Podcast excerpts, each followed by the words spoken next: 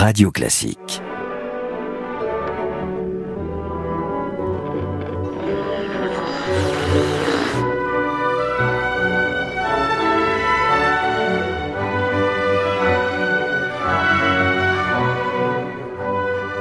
On parle beaucoup de John Fitzgerald Kennedy en ce moment puisque on célèbre le 60e anniversaire de son assassinat. C'était à Dallas le 22 novembre 1963 évidemment et tout le monde a à l'esprit ces images qui ont été ressassées à l'infini. La grande Lincoln bleu nuit de la présidence décapotable avec le président qui salue, qui a l'air détendu et puis d'un seul coup il se prend la gorge et puis il est frappé en plein crâne, ce morceau de crâne qui euh, arrive sur l'arrière de la limousine et son épouse Jackie Kennedy qui grimpent sur le capot des images qui ont traumatisé la planète entière. Mais cet assassinat de novembre 1963 a tendance à faire oublier la présidence de Kennedy et au-delà de sa présidence, on pourrait dire son legs politique et moral, mon cher Gérald. Oui, et tu parlais de ces images, euh, d'images horribles en réalité. Hein, même si je ne crois pas alors au caractère euh, inné du leadership, on a eu l'occasion d'en discuter. Pour JFK, justement, John Fitzgerald Kennedy, on pourrait croire qu'il est né avec une génétique de leader. Il est en effet la représentation même des raisons pour lesquelles on pourrait le croire tellement cela lui va à merveille et qu'on a le sentiment qu'il est né ainsi. en réalité, sur le plan politique, il a gouverné très peu de temps, mais il a fait, il a fait quand même beaucoup de choses. Je pense qu'il a redonné une certaine fierté à l'Amérique, on va le voir, comme le fera d'ailleurs plus tard Ronald Reagan. Il a notamment euh, lutté contre l'emprise de l'URSS. Puis nous allons discuter évidemment de sa relation avec un autre personnage devenu un mythe, Marilyn Monroe. Marilyn Monroe, euh, qui est un petit peu le cliffhanger de cette émission. Parlons américain puisque nous sommes en Amérique. Grand leader, les leçons de l'histoire avec Franck Ferrand et Gérald Carsanti. Avec Wooz, le logiciel leader du staffing qui fait briller vos talents. whoz.com une fois n'est pas coutume, avant de parler de John Fitzgerald Kennedy, j'aimerais parler de son père, dire un mot de Joseph Kennedy, qui était vraiment le chef de clan, qui était un personnage assez particulier, qui dirigeait d'une main de fer cette famille Kennedy et qui avait décidé de faire de ses fils des moyens d'aller plus loin dans ce qui était, de son point de vue, une sorte de conquête du pouvoir. Ce vieux Joseph Kennedy, il a été l'homme de la prohibition, il a mené toutes sortes de de grandes affaires, il a été ambassadeur des États-Unis, il était dans une optique de grande réussite. Et d'ailleurs, un jour de 1936, un de ses amis l'interpelle, il est sur un terrain de golf et lui dit "Alors qu'est-ce que vous faites ces temps-ci, mon cher Joe? Et Joe Senior garde les yeux fixés sur sa balle de golf, il dit My work is my boys. Mon travail en ce moment, ce sont mes fils. Et oui, ces fils, il va littéralement les porté à bout de bras et, ayant fait cette déclaration, il frappe la balle d'un club impeccable, bien entendu. Ça, on sait à quel point cet homme-là était difficile à, déstabiliser. Alors, les fils, on pourrait euh, évoquer les différents fils de Joe Kennedy. Il y en a un qui est mort pendant la guerre, il y en a un autre, Bob Robert, qui essaiera de succéder à son frère après l'assassinat de 1963 et qui sera à son tour assassiné. puis il y a Ted. Alors, celui qui nous intéresse aujourd'hui, c'est John Fitzgerald. C'est euh, celui que tout le monde appelle dans la famille Jack, qui a joué un rôle politique beaucoup plus important que tous les autres, puisque lui a été très tôt élu pour le Parti démocrate, hein, parce que c'est une famille très démocrate, d'abord à la Chambre des représentants, ensuite au Sénat, il était sénateur du Massachusetts en 1952. 1952, c'est le tournant de sa vie, si je puis dire, et dès l'année suivante, il épouse Jacqueline, que tout le monde appelle Jackie, Jacqueline Bouvier. Ils auront eux-mêmes quatre enfants, dont une fille mort-née et un fils qui est mort deux jours après sa naissance, qui d'ailleurs est mort très peu de temps avant l'assassinat de son père. En 1960, deuxième grand virage, puisque le Parti démocrate, lors de sa convention, choisit ce gamin, si je puis dire, parce que c'est un très jeune homme pour euh, exercer de si hautes responsabilités. On le choisit pour mener la candidature démocrate face au candidat républicain Richard Nixon. Nixon est un vieux routier de la politique déjà à l'époque, mais il ne sait pas se présenter en public. Il a un vrai problème d'élocution, il ne sourit jamais, enfin bon, de présence. Et en face, vous avez quelqu'un dont on croirait qu'il est né pour séduire les caméras. Il faut vous dire qu'il est né, comme il dit lui-même, born in this century. Il est né dans ce siècle. Il était né le 29 mai 1917. Et ça veut dire qu'il a 43 ans au moment où, écrasant littéralement Richard Nixon, et avec ce ticket un peu particulier qu'est Lyndon Johnson, qu'il ne supportera jamais d'ailleurs, et le moins qu'on puisse dire et que la réciproque sera vraie, eh bien, il sera élu donc président des États-Unis. Il entre en fonction comme tous les présidents un 20 janvier, le 20 janvier 1961, et ça va être une présidence extrêmement active avec, sur un plan international, trois choses importantes. Alors nous, nous nous rappelons la visite d'État à Paris, bien entendu, la réception à l'Élysée par le général de Gaulle, et on se rappelle la célèbre phrase de JFK qui dit « Tout le monde se demande qui est ce monsieur qui accompagne Jackie Kennedy à Paris. Et oui, c'est vrai qu'elle était, elle, une véritable superstar. Hein. Et donc son mari, d'ailleurs, l'a beaucoup utilisée comme telle. Il en a fait un véritable argument politique. Mais les deux grandes affaires de sa présidence, elles concernent la guerre froide qui est à son maximum, évidemment. Elles concernent l'Union soviétique avec l'érection du mur de Berlin en août 1961 et le voyage à Berlin du président Kennedy qui va faire cette faute d'allemand colossale en disant Ich bin ein Berliner, ce qui en allemand veut dire je suis un beignet, mais ce qu'il voulait dire c'était je suis un berlinois en fait et tout le monde avait compris. Il a été acclamé pour ça bien sûr, c'était la présence protectrice de l'Amérique en Europe, très très important 61 et puis l'année suivante bien sûr, la célèbre crise des missiles à Cuba qui va porter le monde tout au bord de la guerre atomique et on peut dire que c'est le cran de Kennedy qui dans cette affaire a permis d'éviter la guerre et de faire reculer les Russes. On peut dire ça Gérald? Oui oui, c'est un de ces actes, on va le dire, de leadership fort. Alors je voudrais essayer de faire mentionner une citation qui est intéressante. Tout le monde l'a entendu au moins une fois. Vous qui, comme moi, êtes américain, ne vous demandez pas ce que votre pays peut faire pour vous, mais demandez-vous ce que vous pouvez faire pour votre pays. Don't ask what your country can do for you, but what you can do for your country. Absolument. Vous qui, comme moi, êtes citoyen du monde, ne vous demandez pas ce que les États-Unis peuvent faire pour le monde, mais demandez-vous ce que vous pouvez faire pour le monde. Alors cet extrait, il l'a prononcé lors de son investiture. Alors c'est intéressant de l'analyser. Tout début de l'année 61. Tout à fait au début de l'année 61. C'est un discours qui est incisif, court, 14 minutes à une seconde près. Euh, le ton est donné, un style unique, novateur pour l'époque, inégalé encore aujourd'hui. Et le mot est important, très moderne. Et il y a du reste en lui une grande modernité dans tout ce qu'il faisait, et même dans sa façon d'être. On appelle ça en fait en leadership le style. on va y revenir en conclusion de cet épisode.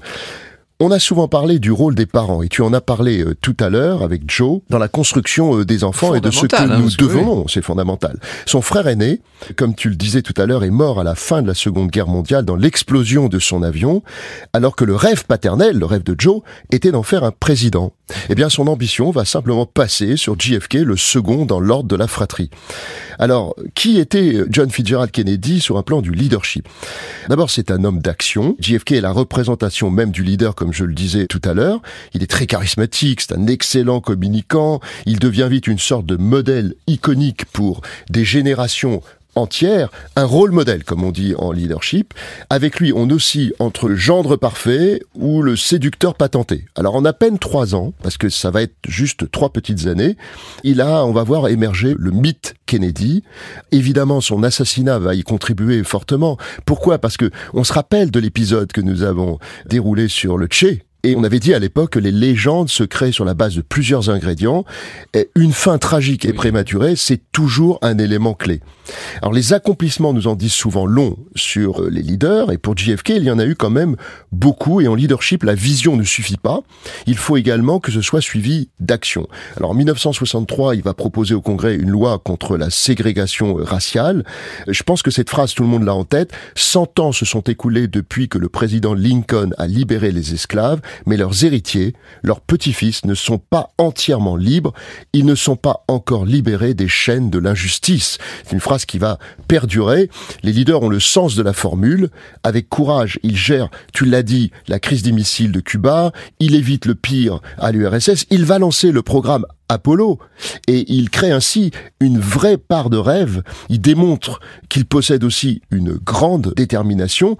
Pour autant, fut-il un grand président? On pourra en discuter. C'est pas si sûr parce qu'il a été élu de justesse. Son engagement accru au Vietnam est discutable. Le débarquement raté, bien sûr, de la baie des cochons. Alors ça, c'est le fiasco. C'est le fiasco de, son plus règne. terrible. Oui. Euh, il n'a pas empêché la construction du fameux mur de Berlin que tu citais euh, tout à l'heure.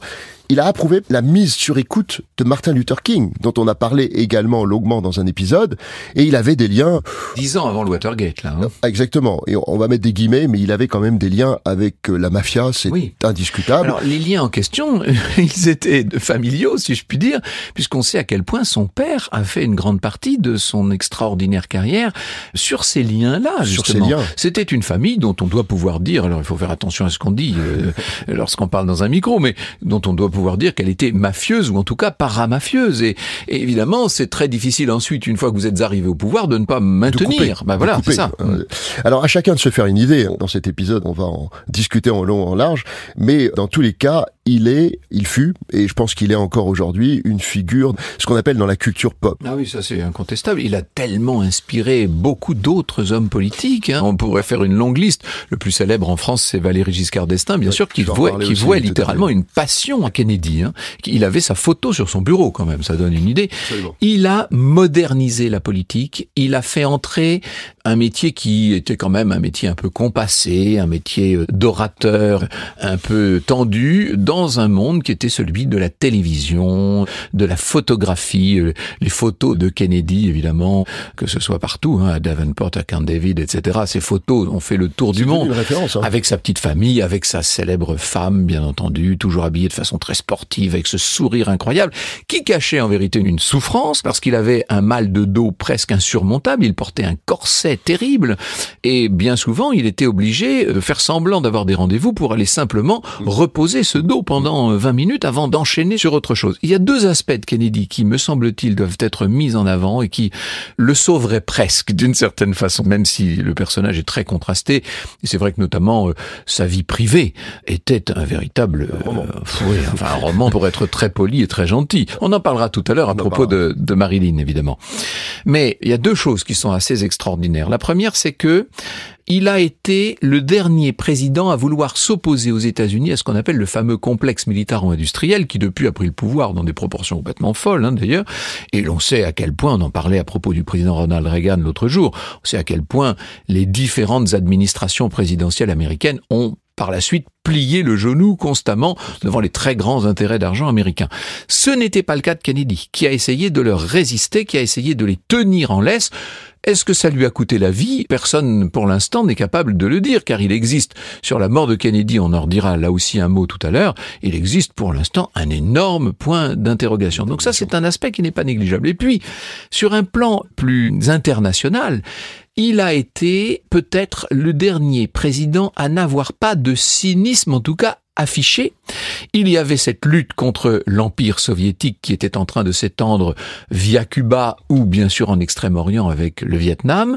Le président Kennedy a refusé l'extension de la guerre du Vietnam et on sait que c'est le jour même de sa mort que son successeur, Lyndon Johnson, va lancer euh, l'implication massive des États-Unis dans cette guerre du Vietnam et il a essayé d'éviter que la CIA ne devienne une sorte de structure autonome qui aurait mené sa propre diplomatie dans le monde. Tout ça, c'est pas négligeable quand même. Et sur tous ces grands dossiers, il a été soutenu par un homme qui n'était autre que son petit frère, personnage assez extraordinaire, Robert Kennedy, Bob, Bobby, comme on l'appelle dans la famille, qui était attorney général, hein, c'est-à-dire ministre de la Justice des États-Unis, et qui l'a soutenu, accompagné, et qui l'a, d'une certaine manière, guidé sur les différentes voies que je viens d'évoquer. Alors moi, je voudrais parler, euh, Franck, de la résilience, parce que on peut dire que JFK était un leader hautement résilient, et en leadership, on le sait bien, c'est une qualité très précieuse. Accordons-nous sur la définition de la résilience.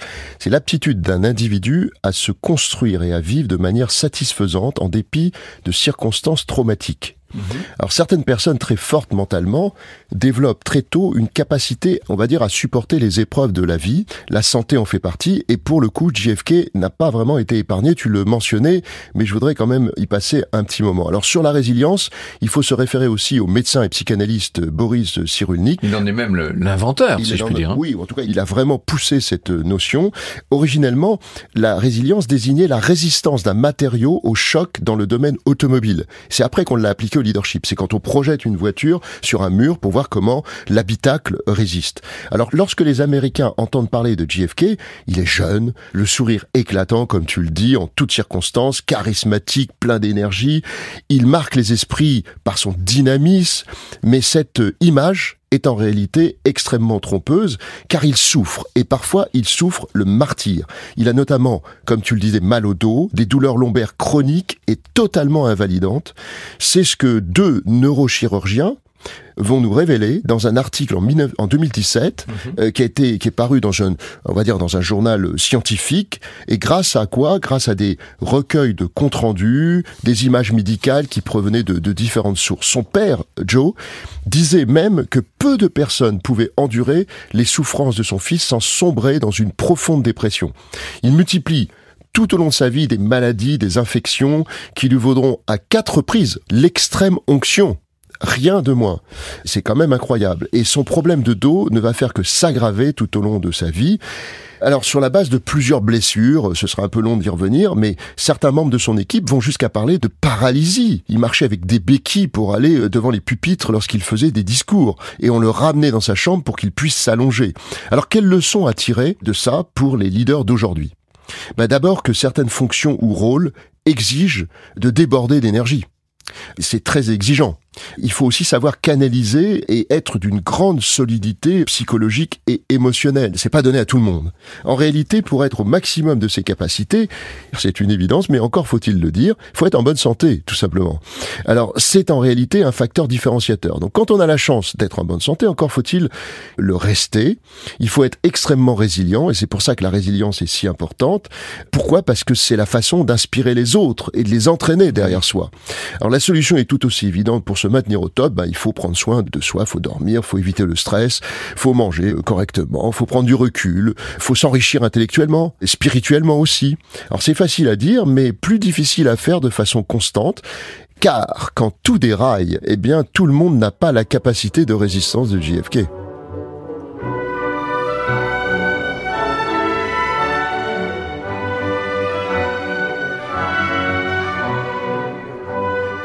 Là aussi, ça a fait le tour du monde. Finalement, on peut dire que la saga des Kennedy est devenue d'une certaine manière l'un des feuilletons les plus connus de la planète entière. Ça, c'est tout l'impérialisme américain, n'est-ce pas?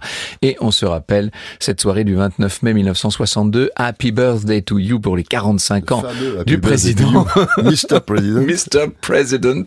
C'est évidemment Marilyn Monroe, le sexe symbole absolu, la bombe atomique, si je puis dire, d'Hollywood, qui va évidemment éblouir les États-Unis, mais, mais tout ça cachait en vérité des affaires assez souterraines, puisqu'elle entretenait avec non seulement John, mais aussi Robert, des relations qui sont très difficiles à démêler. Alors qui était-elle quand même? Un mot sur celle qui s'appelait en vérité Norma Jean Mortensen. Hein. Elle était née, elle, en 1926, donc elle a presque dix ans de moins que le président Kennedy.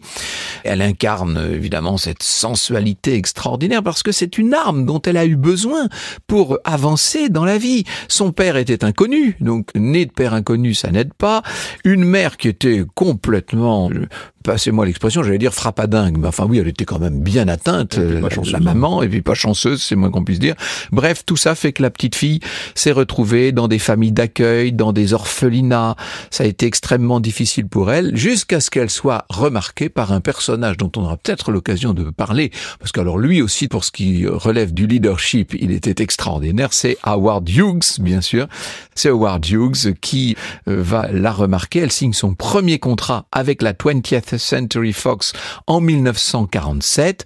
Et à partir de là, et surtout à partir du tout début des années 50, elle est le sexe symbole qu'on va mettre en avant avec les hommes préfèrent les blondes, bien entendu. Certains l'aiment chaud, extraordinaire avec Tony Curtis et John Lemon. Ça, c'était en 1959. Et puis de Seven Years Each, Sept ans de réflexion, etc., etc.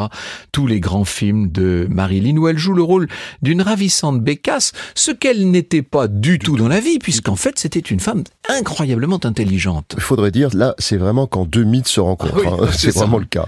Alors, sur le papier, tous les Le opposent. choc des titans. Euh, c'est le choc des titans. Sur le papier, tous les opposent. En réalité, ils viennent de milieux diamétralement opposés, comme tu as pu le, dire, Franck, et pourtant, ils sont presque instantanément aimantés l'un vers l'autre.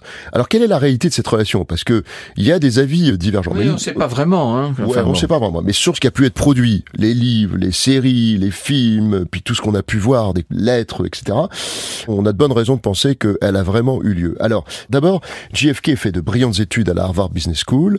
Euh, Marilyn Monroe n'est pas, et de loin, qu'une plastique de rêve, comme on vient non, de non, le dire. Elle s'intéresse à la politique, elle s'intéresse aux grands faits de société. Ce sont donc bien deux êtres dotés d'une intelligence qui se font face. On a beaucoup parlé de l'intelligence, on en reparlera aussi un peu plus tard, mais elle était très intelligente. Alors ensuite, elle apparaît aux yeux du monde, comme tu l'as dit, comme un sexe symbole, mais JFK, il a beaucoup joué de son physique également. Hein, donc les deux étaient un petit peu sur le même horizon. Ils disposent tous deux d'un charisme indiscutable. Tous deux ont de très fortes ambitions.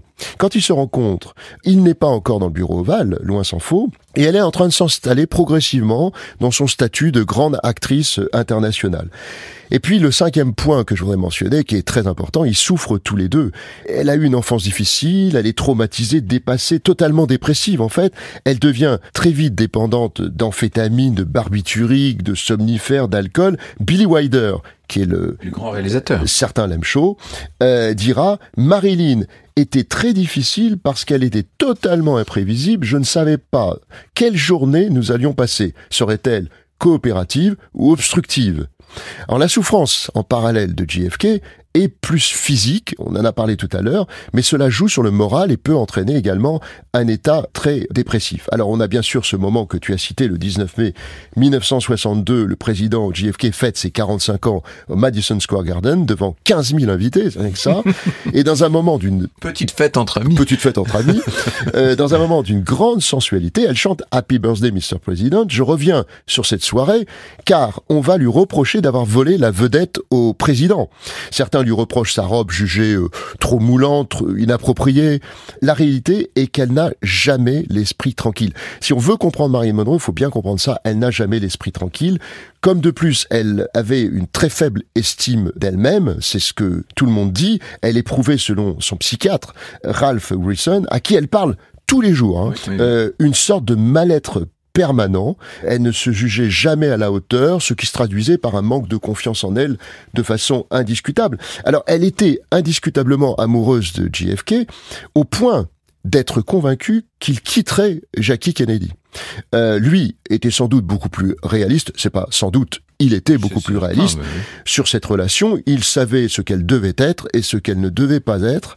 Dans tous les cas, il s'agit, c'est bien de la rencontre de deux mythes, deux titans, comme tu disais tout à l'heure. Ça n'arrive pas tous les jours. La question est de savoir si cette rencontre-là et si cette relation-là a coûté la vie à Marilyn. Là encore, on est dans un très grand euh, une brume généralisée, on n'en sait rien. Euh, ce qui est certain, c'est que.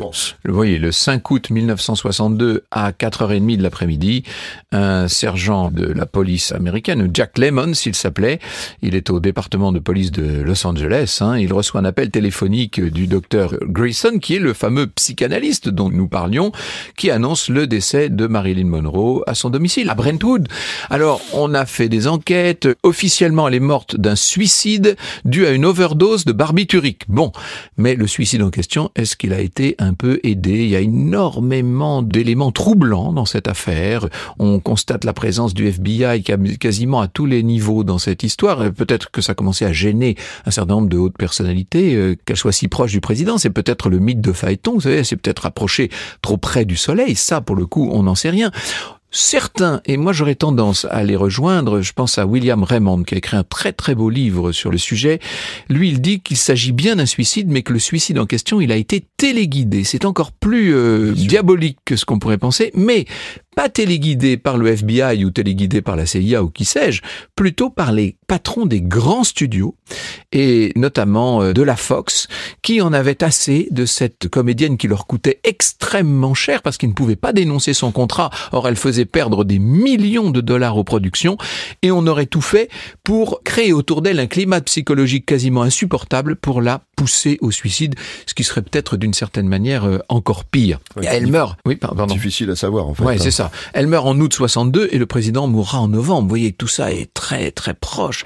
Il y a eu un moment de violence dans l'histoire des États-Unis là qui a été assez euh, extraordinaire.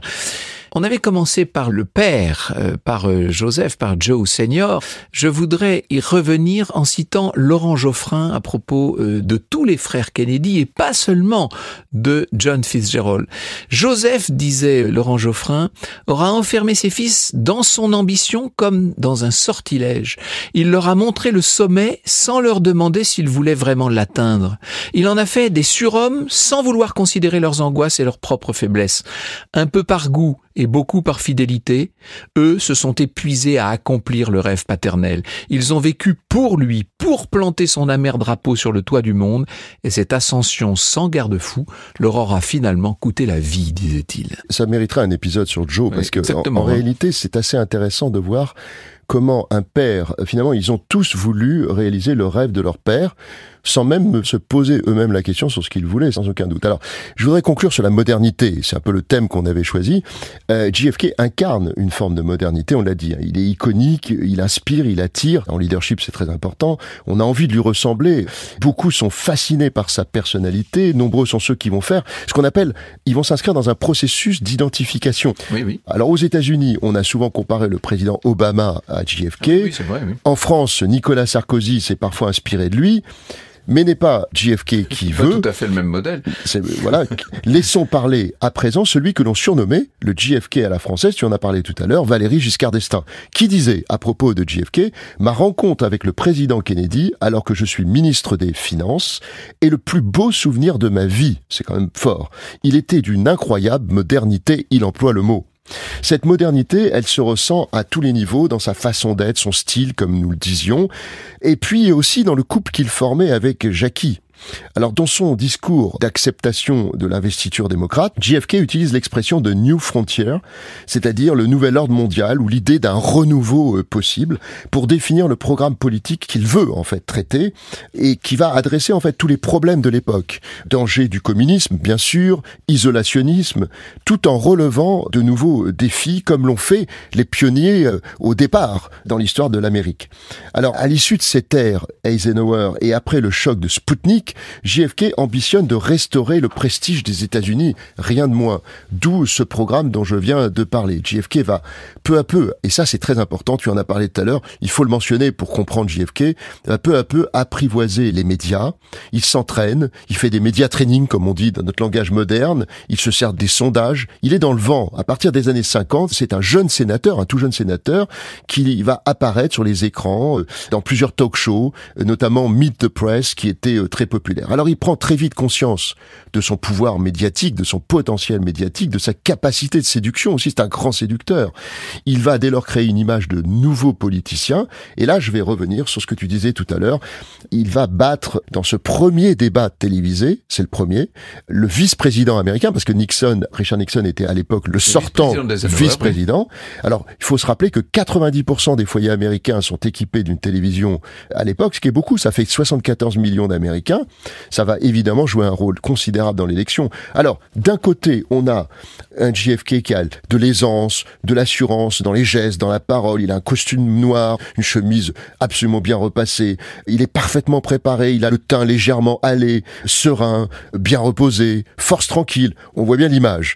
Face à ça, eh bien Nixon, qui est fatigué, amaigri, pas dans son assiette. Bref, rien ne va pour ce dernier. C'est l'opposition, je dirais, entre ce qu'on a appelé la modernité d'un côté et de l'autre côté, c'est plutôt euh, la tradition, mais moi je dirais plutôt le conservatisme. Alors Nixon n'avait strictement aucune chance de gagner parce que tel qu'il apparaissait, euh, il va apprendre plus tard, hein, mais tel qu'il apparaissait, ben là il avait aucune chance. À la télévision, on peut dire que la forme compte presque plus que le fond. Le mythe JFK venait de prendre corps, la modernité incarnée.